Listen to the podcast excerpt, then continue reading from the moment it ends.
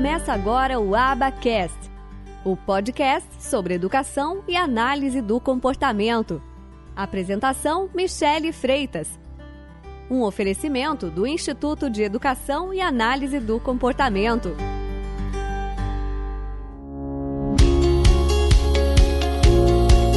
Oi, pessoal, tudo bem? Sejam muito bem-vindos e bem-vindas a mais esse vídeo aqui do canal do YouTube.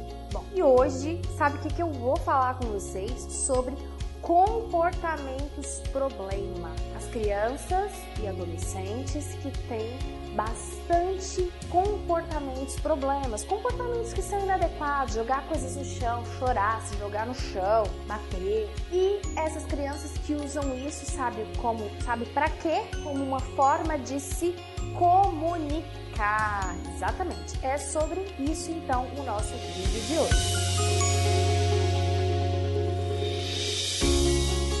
Bom, pessoal, mas começando aqui o nosso vídeo, eu quero pedir uma coisinha para vocês, que vocês se inscrevam aqui nesse canal porque essa vai ser a sua forma de me dar um feedback que você está gostando desse conteúdo, que esse conteúdo está sendo útil e aproveitável para você. Afinal, toda a ideia disso aqui é te ajudar, ajudar os seus pacientes, ajudar os seus alunos, ajudar as suas crianças, os seus filhos. Tá certo? Então, queria só pedir esse favorzinho aí para vocês. Bom, mas vamos lá. Crianças que possuem problemas de comportamento como forma de se comunicar.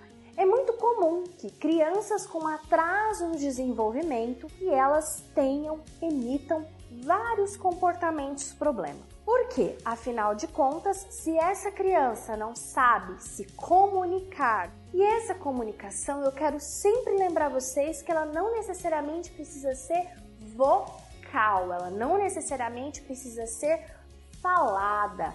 Essa comunicação ela pode vir de outras formas, com sinais, com figuras, com diversos dispositivos, tá certo? Então, é muito importante que vocês tenham isso muito claro na cabeça de vocês. Nós precisamos ensinar as nossas crianças que não se comunicam a se comunicar. E a comunicação vai muito além da fala propriamente dita, vocalizada, né, desse comportamento vocal, certo? Então, pessoal, muitas, muitas, muitas crianças têm problemas de comportamento por causa disso. Então, é muito importante que a gente ensine a essa criança formas o que? Alternativas. Então, você tem que dar uma alternativa para ela, tá? Formas alternativas para que ela o quê? Para que ela se comunique, tá? E formas comunicativas que sejam o quê? Adequadas, tá? Porque ela está emitindo comportamentos inadequados porque é a única forma que ela tem de poder se comunicar. Então a gente precisa ensinar para ela formas alternativas, mas que vão ter a mesma função, que vão surtir o mesmo efeito. Se ela não quer aquela demanda naquele momento, eu preciso ensinar a ela uma maneira eficaz, uma maneira que seja adequada dela falar não, para que depois, num próximo momento, num próximo nível, eu possa ensinar para ela que, ok, você está me dizendo de uma forma adequada que você não quer, porém nesse momento você vai precisar fazer. Como tudo na nossa vida, né? A gente nem sempre gosta de certas coisas, mas nós precisamos fazer. Isso faz parte. Então a gente começa a ensinar isso também para as nossas meninos e meninas com atraso é, na linguagem. E isso vem, por exemplo, muito com as crianças com apraxia de fala, né?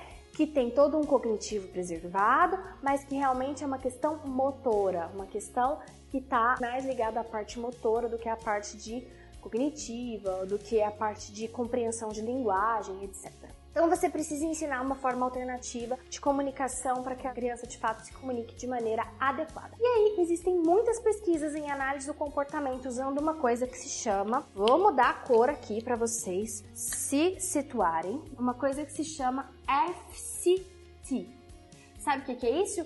F de functional C de Communication, T de Training. Treino de comunicação funcional. Deixa eu mudar aqui a página, tá? Para vocês entenderem. Então, FCT. Então, treino de comunicação funcional. Então coloquem lá para vocês pesquisarem as pesquisas que tem nessa área. Existem diversas pesquisas em análise do comportamento. Não sei se vocês vão encontrar em português, mas em inglês, se vocês colocarem Functional Communication Training lá no Google e filtrar para vir o Google acadêmico, vai lá ser mostrado para vocês diversas diversas pesquisas sobre isso. Então, Functional Communication Training. Nós o que? Fazemos esse treino para ensinar essa criança a se comunicar de uma forma alternativa que seja socialmente adequada, mas que seja funcional, ou seja, que atenda a mesma função que ela quer atingir se ela tivesse fazendo um comportamento inadequado. Então isso é de extrema importância para quê? Para o aprendizado, para que você consiga pensar em alfabetizar a criança, ensinar matemática, ensinar seja lá o que você quer. Você precisa ensinar essa criança a se comunicar, se comunicar de maneira adequada e fazer com que assim os comportamentos problemas eles reduzam. E tenham sempre em mente façam procedimentos que sejam cientificamente comprovados. O que, que, é isso? Que várias pessoas já pesquisaram, pesquisaram, replicaram, replicaram e viram que isso de fato era eficaz, tá certo? Então, você gostou desse vídeo, dá o seu like, deixa o seu comentário, compartilha, que essa é a sua forma de me dar um feedback que você está gostando desse conteúdo. A gente se vê a qualquer hora nos próximos vídeos.